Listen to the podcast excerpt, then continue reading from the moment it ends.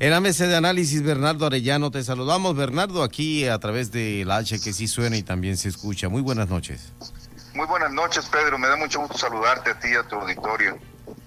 Bernardo, eh, sí. Dime, dime, no, dime. Nada más quiero decirte que, que bueno, eh, siguen los ataques a la clase media de ya sabes quién y también hay que hablar sobre esto que es el regreso a clases y esta carta de responsiva que Delfín envía y que allá, allá, allá lo niegan y luego que sí, que siempre no, que siempre sí, que siempre no. Bueno, hay temas, la ausencia de la Secretaría de Salud, hay, hay que hablar de, esto y de, de, resbalón, a ver si ya, viste cómo le fue con lo de la revocación ayer en el Congreso de la Unión y la farsa que trae, ¿no? Ojalá tuviéramos tiempo, pero si quieres en el próximo programa le, se lo dedicamos a lo de la revocación de mandato, es muy interesante. Le, seguimos el lunes, son las 8.47, tenemos un buen tiempecito ahorita. Vamos de Muy bien.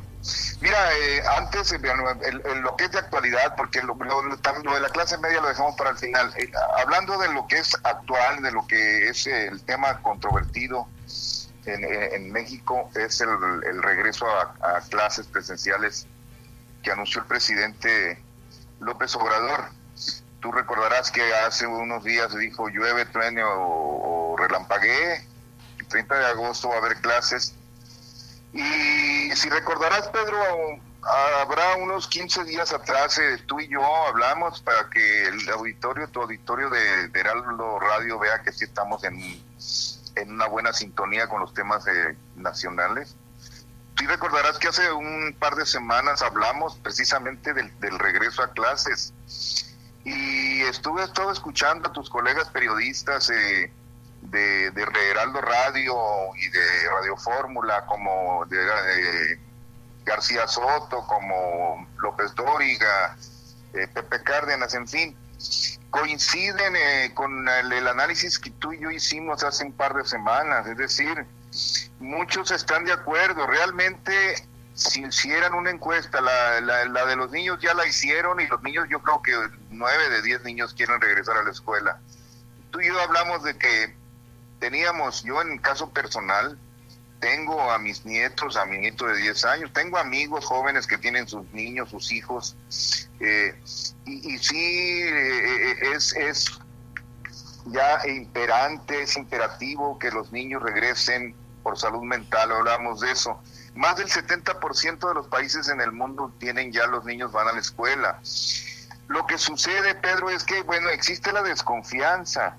Eh, existe la desconfianza en la sociedad mexicana por el mal manejo, como tú lo decías hace rato, el mal manejo que ha habido en el, en el, en el aspecto de la salud y ha sido em, irresponsable, y tú lo sabes desde que inició la pandemia con el señor eh, López Gatel, pero ahora el presidente ha decidido que se regrese a clases, eh, me decías tú de la carta responsiva, sí, estaban agarrando, estaban eh, tomando un rumbo equivocado. Eh, la gente en los medios de comunicación, en, las redes sociales, se desató, tú, te habrás dado cuenta, una gran polémica, porque esa carta eh, obligaba a que los padres eran responsables si los niños se enfermaban. O sea, era como una vacilada. Eh, ayer eh, la, la, vocera que, tienen ahí en las mañaneras, la vocera del vocero Jesús Ramírez, ¿no? Este número, la señorita que, que interviene allí para, para criticar a los, a, los aprovechó a, los, periodistas y a los medios. Y a los medios, exacto criticó allí, descalificó, dijo que no era cierto, que no existía, que era una fake news. Bueno, en la misma mañanera, tú recordarás el jueves pasado, y, ahí está, yo incluso en Twitter compartí, el jueves pasado lo presentó ella, la secretaria, o sea, ahora eh, ella, eh, la secretaria, una, digamos, eh, hemos visto muchos secretarios de educación en este país, Pedro, algunos de, excelencia. Yo te puedo decir que Agustín Yáñez fue un excelente secretario de Educación. Jaime Torres Bodet, generalmente, eh, salvo Echeverría, que nombró a Víctor Bravo, Bravo Aguja, un broncón, la, generalidad de los, de, los de los secretarios de educación han sido personas eh, con, eh, con estudios, con, con preparación académica, con trayectoria en, en el campo de la educación yo no quiero decir que la, la profesora no tenga derecho. Derecho todo mundo tiene, cualquier profesor, pero ella no encuentro si tiene algún mérito para que ocupe la, la Secretaría de Educación. Ya mintió, dijo otra vez, acaba de decir que no es cierto que la carta era un documento de un de trabajo. Bueno, ya no les importa mentir todos los días, Pedro. Entonces, la vocera del vocero quedó mal en este sentido y la secretaria de Educación quedó mal porque el presidente, bueno, él nada más se lava las manos. Él, por ejemplo, dice que no estaba enterado, pero así lo dijo cuando, cuando liberaron a Ovidio Guzmán allá en Culiacán. Él estaba en Oaxaca y dice que no estaba enterado. Después ya dijo que él dio la orden.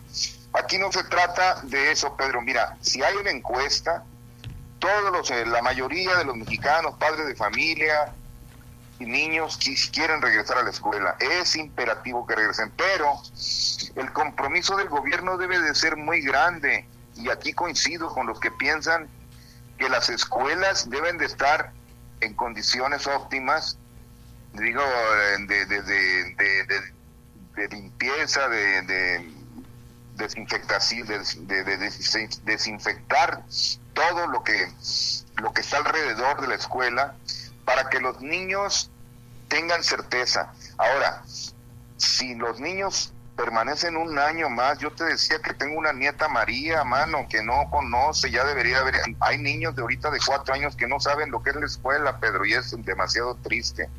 Entonces, el gobierno tiene que hacer, el compromiso del gobierno es que todas las escuelas o, los 80 mil planteles que existan en todo el país, que todas las escuelas tengan el beneficio de la, ah, como es esa palabra que no me gusta mucho, pero que, ahora la, me la inventaron, sanitización, ¿no?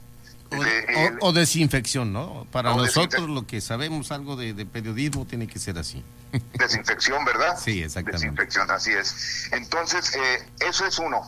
Eh, ya el, las condiciones, y te digo, de, los, de las escuelas, pues tienen que estar, tenemos 15 días, menos de 10 días. Yo no estoy seguro si en todo el país se vaya a lograr eso, si en las sierras, si en... pero sí te voy a decir una cosa.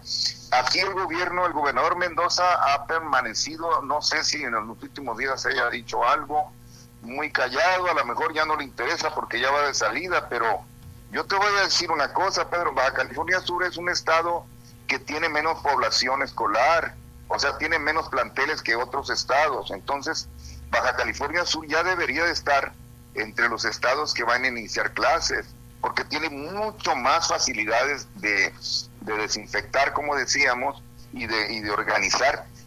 Me decías otra cosa muy acertada, Pedro, la Secretaría de Salud está ausente hasta este momento. Eh, eh, se supone que la Secretaría de Salud, tú sabes bien, debería estar trabajando ya eh, en coordinación con la Secretaría de Educación Pública para el, regreso ordenado y, muy con, muchas precauciones y con muchas medidas de, de, precaución para los estudiantes. Yo creo, Pedro, yo soy, mira, me puedo echar a muchos enemigos, muchos dirán, o a muchos críticos, este, no, que a ti no te importa o que, que se te muera tu hijo. No, no, a todos nos preocupa, Pedro.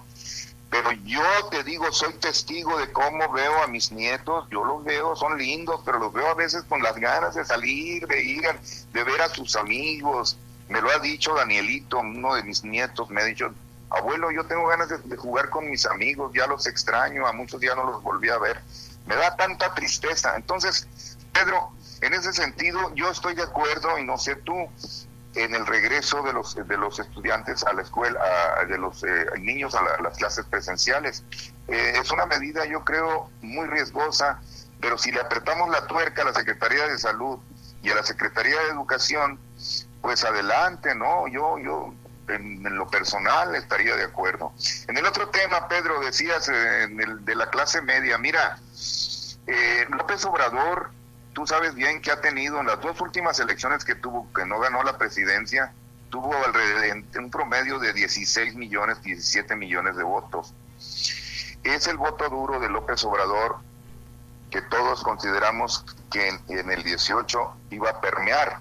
O sea, que tuvo en el, en el 2006 y en el 2012 era el mismo voto duro que todo el mundo pensaba que era el que iba a permear en 2018. La gran sorpresa cuando lo cuando que fue una de las un, un, triunfo electoral arrollador el que tuvo el presidente López Obrador en, en, en las elecciones del 2018 fue el doble y ese doble Pedro lo, lo significó una amplia población de la clase media. O sea, bueno, llanamente te digo que la clase media fue determinante para el triunfo electoral de López Obrador en 2018. ¿Por qué? Bueno, es que López Obrador traía un discurso que las personas querían oír. La gente estaba harta de mucha corrupción, de mucha impunidad. Acuérdate que en esos años, esos últimos años, entre el 15, el 16, el 17, empezaron a caer los gobernadores corruptos, que fue un golpe tremendo tanto para el gobierno de la República como para el partido que era en ese momento el PRI. Eh, que cayeron, cayó el eh, César Duarte, que cayó Tomás Borges, que bueno, en fin, todavía ahorita, este, bueno, hubo una hasta una extradición del pobre este eh, Villanueva, que fue gobernador de, en la época de Echeverría, de Quintana Roo.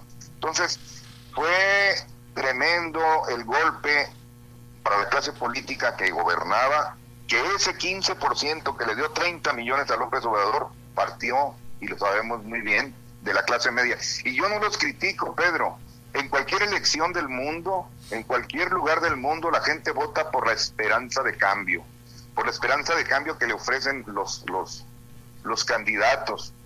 Eh, en este caso, López Obrador traía un, un discurso de mucho encono, de mucho coraje y de promesa de, castigo y de venganza, de odio, y bueno, la clase media no, no, no espero más, dijo, este sí va a meter al bote a fulano, a sutano y a mangano. Así pasó, Pedro. Entonces, en este momento, que el presidente empieza a quedarse solo, porque realmente han pasado tres años, Pedro, y el presidente no ha gobernado, que tú digas es un presidente que está gobernando, no. En tres años primero empezó con sus consultas para suspender obras tan importantes que, en este momento las necesita el país como el, aeropuerto. Se, eh, eh, las consultas que él hace son consultas eh, electoreras. Viene el asunto de la, de la mm, aprobar una, una ley para que se investigue y se castigue a los presidentes, algo que de lo que de lo que también hemos hablado, Pedro, y que incluso viene en la Constitución pero que él lo hace para que pasen los meses, para que sea el tema, o sea, él quiere estar en, en, la, en la campaña permanente. Y ahora está muy enojado, no, no, no por el periodo extraordinario que no le aprobaron, pero, pero porque él quiere lo de la revocación de mandato. Eh, es otra forma, Pedro, de seguir engañando a la gente. Este es un presidente que está en campaña, o sea, va a traer este tema de la revocación de mandato, mientras tenemos un país agobiado por la, por la violencia, por los crímenes, Pedro, por la inseguridad, un, país con un sistema de salud casi, casi colapsado.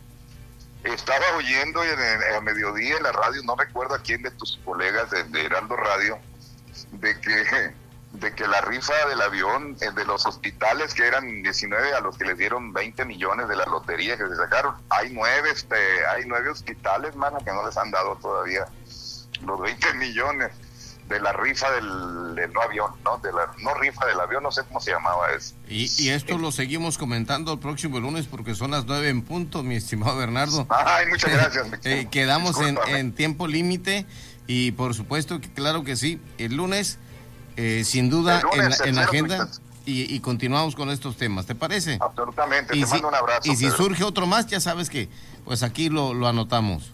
Gracias. Bernardo Orellano, muchas gracias, buenas noches. Buenas noches. Buenas noches y nosotros nos despedimos.